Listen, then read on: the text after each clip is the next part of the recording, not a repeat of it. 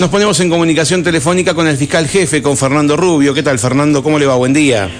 ¿Qué tal? Buenos días, ¿cómo le va? Muy bien, gracias por atendernos, Fernando. No, por favor. Bueno, eh, contábamos la novedad ayer, eh, antes de cerrar el programa, de esta, de esta prisión preventiva que nos llamó la atención para bien, por supuesto, ¿no? Porque uno eh, lo que espera que, que quienes están perjudicando a vecinos y vecinas de la ciudad terminen donde tengan que terminar, que es entre rejas.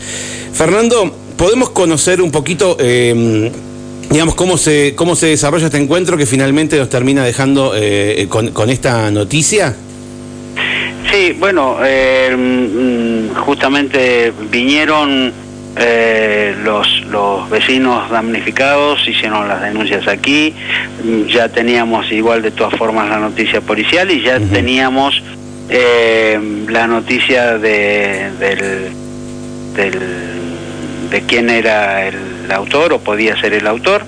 Eh, durante estos días, el día lunes concretamente, terminamos de, de recabar la, la información que se, que se, comenzó a trabajar el fin de semana y bueno, eh, pudimos eh, llevar rápidamente a la formulación de cargos eh, de esta persona uh -huh. y porque tenemos una suficiente prueba para ello y bueno, eh, solicitamos la prisión preventiva, no solo porque por la reiteración de hechos, sino además porque en especial consideración también de que tenía eh, dos hechos en investigación adicionales eh, y eh, por otro lado tiene condenas anteriores, condenas ya cumplidas, sí. pero bueno, esto afecta también las posibilidades de de obtener beneficios con respecto a la privación de la libertad, ¿no? O sea, beneficios eh, quiere decir que cuando le den algún tipo de nueva eh, condena, que, que, que, sea ahora sí por, por sus antecedentes y por sus condenas cumplidas, que sea de, de, de cumplimiento efectivo, o sea, de cárcel. Sí, claro, uh -huh. el cumplimiento efectivo por un lado y, y, por otro lado también durante la ejecución de condena no este, pierde beneficios como la posibilidad de salidas transitorias, etcétera, ¿no? Ajá, o sea que, eh, digamos que esta prisión preventiva es particular en este caso. Tal vez si, si se agarrara otro delincuente, eh, pero que no tenga antecedentes ni condenas anteriores, tal vez, eh, como sabemos que funciona, no se le, no se le daría una prisión preventiva.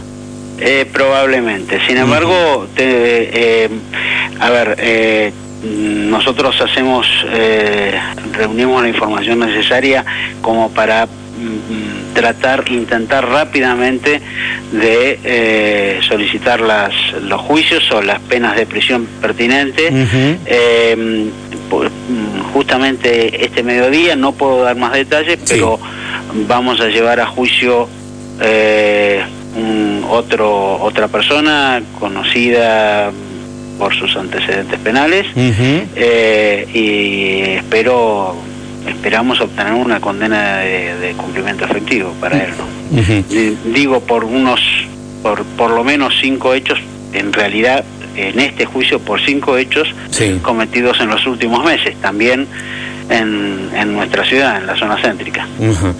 eh, no, eh, digo que no puedo dar más detalles porque tenemos que hacer la audiencia. Una vez que se haga la claro. audiencia no va a haber ningún inconveniente en publicitarlo. ¿sí? Bien, bien. Eh, eh tiene, no sé si esto se lo puedo, si me lo puede responder. ¿Tiene que ver este este caso con algún otro, con de estos, eh, digamos, está vinculado con, con este último o no? ¿Esta no, persona? No, no, no, no, no, no, no. Okay. son son distintas son personas. Dos, son distintas personas, son no están relacionados, uh -huh. este eh, por lo menos no formalmente, y, son hechos distintos. Ok, bien.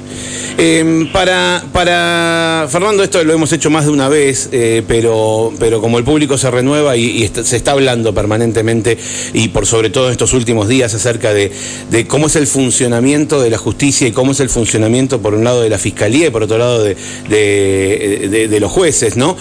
Eh, uh -huh. Recién hablamos de, de que nos, nos, llamó la atención para bien la prisión preventiva. ¿Cómo funciona cuando a un, a un delincuente, lo, a un, un, ladrón, lo, lo, atrapan o lo señalan, digamos, o lo atrapan infraganti o lo, o lo señala alguien de verlo o tienen las cámaras donde ven que es la persona indicada? ¿Cómo funciona, cómo trabaja la justicia y, y cómo es esto de que, de que se, tal vez se lo detiene o se lo demora, pero a las pocas horas recupera su libertad? ¿Cómo es ese proceso?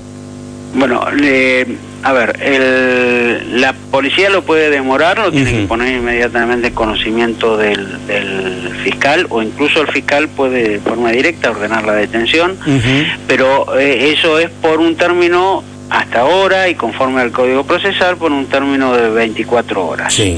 Dentro de esas 24 horas, el, fiscal tiene que eh, presentar los cargos pertinentes y recién ahí puede solicitar la prisión preventiva. Eh, en función del tipo de delito y de las penas previstas. Todo eso está reglamentado eh, por el Código de Procedimientos Penales. Claro. Por un lado, quiero aclarar esto, por un lado está el Código Penal donde figuran las, los hechos delictivos penados y las penas correspondientes a ellos y por otro lado está cómo se lleva adelante el juicio, que eso está regulado por el Código Procesal Penal. Cada provincia tiene su Código Procesal Penal. El Código Penal es válido en todo el país, ¿no es cierto? Claro. El Código Procesal Neuquino es, es, bastante nuevo, ¿no? Tiene un, El Código Procesal Neuquino... Sí. Sí, siete, siete, ocho años. Siete, ocho años. De vigencia, ¿no? Fue, pues, fue sancionado anterior, pero bueno, sí, eh, tiene una vigencia de, eh, digamos, eh, corta, de hace, de hace poco. En este tiempo, sí. No, digo preguntar si en este embargo, en este tiempo, sí, en este tiempo tuvimos oportunidad de, de analizar eh, cómo funciona, de, recabar experiencia y este y bueno y, de ver si es perfectible, cosa que lo es a nuestro entender. Y bueno, eh, hemos hemos este, planteado incluso algunas reformas que ya se dieron, que ya se dieron, sin embargo otras quedaron pendientes y bueno, seguiremos insistiendo eh, con, con estas reformas que no son tantas, este, sino es más bien un ayornamiento y que eh, nos daría una herramienta, herramientas mucho más ágiles eh, para, para llevar adelante las investigaciones no tanto las investigaciones, sino el, el, tema de las restricciones de la libertad, ¿no? O sea que eh, lo que ustedes están pidiendo en esta reforma es que, que, sea más accesible para ustedes solicitar y también para los jueces aceptar la prisión preventiva. Claro, nosotros pedimos, a ver, nosotros eh, investigamos, eh, reunimos la prueba y lo llevamos ante un juez. Y es el juez el que decide si nos da o nos da lo que pidamos, la mayoría de las veces la prisión preventiva o las medidas cautelares necesarias este, para, para llevar adelante el proceso, para cautelar el proceso. Claro. Eh, mm, por supuesto que hay, hay cosas que se pueden impugnar, es decir, que se pueden reclamar ante un, otro tribunal, un tribunal de impugnación, y otras que no podemos, que tenemos vedado eh, impugnar. También esto, sobre esto estamos haciendo eh, hincapié en que debería reformarse el código, liberarnos un poco más la posibilidad de que eh, otros jueces revisen eh, las decisiones del juez de garantía. Em, eh, modificar el código implica que eh, es un trabajo que hacen los diputados provinciales, ¿no? En la legislatura provincial. ¿Y, quién le lleva los requerimientos y quién toma eso? Digamos que ustedes le llevan el texto de lo que quieren modificar y ellos tienen que analizarlo. Esto es algo muy complejo, es una decisión que, que, se discute mucho en, en la legislatura. ¿Por qué no pasa esto?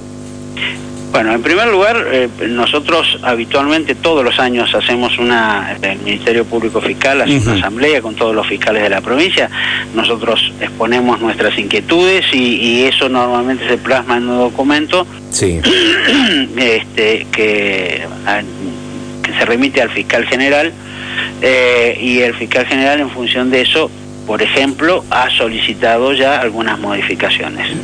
Eh, esto tiene que ser elevado por donde por, orgánicamente a, la legislatura y bueno la legislatura discutir porque es una ley digamos es la modificación de una ley con lo cual eh, lleva el mismo proceso que cualquier cualquier ley con discusión previa dictámenes previos de comisiones etcétera no este documento que, que, consensuan entre todos y, el fiscal general lleva a la legislatura, ¿está publicado en algún lado? ¿Está expuesto para, para que la ciudadanía lo pueda ver?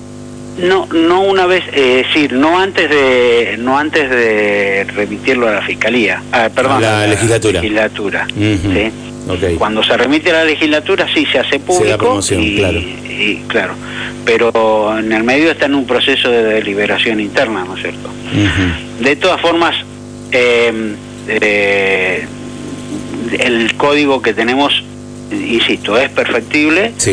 Eh, podemos mm, buscar tener herramientas más eficientes y más ágiles, pero pero no es no es determinante en el en, en la investigación el resultado de las investigaciones. Quizás sí en la en la rapidez con la que podamos obtener las eh, los resultados que necesita la sociedad, ¿no? Eh, claro, lo que pasa es que es la repercusión pública. Eh, no es lo mismo que el tipo que te robó esté suelto que que esté en prisión hasta Claro. que sea el juicio. O sea, la, la sensación del damnificado de ver que el tipo lo notifican y vuelve a la casa mientras el damnificado sigue haciendo trámites, tratando de recuperar sus cosas o no, digamos, obviamente que, en- que en la respuesta en la gente y el impacto en los vecinos no- nos resulta distinto, por supuesto. Fernando, Por supuesto. habitualmente uno está acostumbrado a escuchar que cuando dan eh, penas de menos de tres años están sueltos, o sea, no, no, no van a la cárcel. En este caso que estamos hablando puntualmente, eh, que, comenzó nuestra entrevista, eh, no sé, no sé cuánto, cuántos años le corresponderían de pena dentro de estos delitos, pero si fueran menos de tres años, igualmente podría ser de cumplimiento efectivo. Sí, sí, sí, claro. Porque esta situación particular lo lleva a que provoquen hacer de cumplimiento efectivo. Ajá, bien. O sea que cuando no es de cumplimiento efectivo tiene que ver con falta de antecedentes y algunas otras cuestiones que tal vez Y le con- dan un changüí. Sí.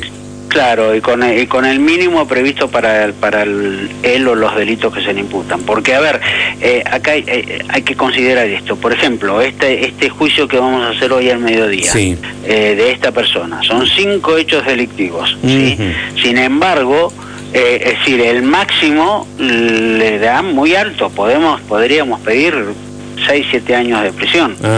Pero el mínimo este, sigue siendo un mínimo muy escueto Claro. eh, muy inferior a los tres años de prisión, con lo cual eh, mm, la, la, la situación de la prisión preventiva o de la eh, determinación de pena efectiva o en suspenso tiene que ver más con el mínimo que con el máximo.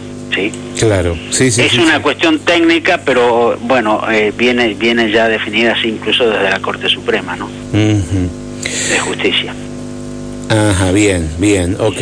Bueno, Fernando, eh, le agradecemos mucho este rato que nos brindó y bueno, lo seguiremos molestando para algún otro, alguna otra situación, algún otro caso. No, por favor, cuando quieran. Hasta cualquier momento. Muchísimas gracias. Hasta luego. Bueno, ahí lo escuchaste al fiscal jefe, al doctor Fernando Rubio, que es el referente del Ministerio Público Fiscal aquí en, en la cuarta circunscripción, casi no me sale, eh, aquí en San Martín de los Andes, es, eh, si no me equivoco, Villa de Angostura, Junín, es la zona que corresponde a la cuarta circunscripción judicial. Tres minutos para las 10 de la mañana, nos vamos a ir a una pausa.